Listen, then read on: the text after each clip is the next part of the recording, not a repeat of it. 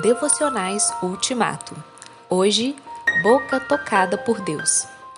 O Senhor estendeu a mão, tocou a minha boca e disse-me: Agora ponho em sua boca as minhas palavras. Jeremias 1, 9.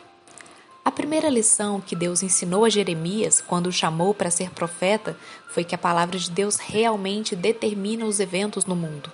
Veja, disse Deus, eu hoje dou a você autoridade sobre nações e reinos para arrancar, despedaçar, arruinar e destruir, para edificar e plantar. Jeremias 1:10. Mas como poderia ser isso?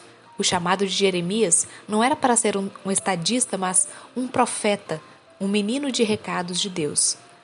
Como pode um homem sem cargo oficial, cuja missão era apenas falar, ser descrito como alguém que recebeu de Deus autoridade sobre as nações?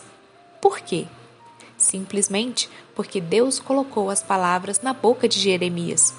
E qualquer palavra que Deus lhe entregasse para falar sobre o destino das nações seria cumprida plenamente. Para estabelecer isso na mente de Jeremias, Deus lhe deu a primeira visão.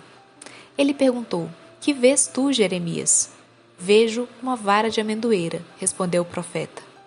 Viste bem, porque eu velo sobre a minha palavra para a cumprir. Jeremias 11, 12.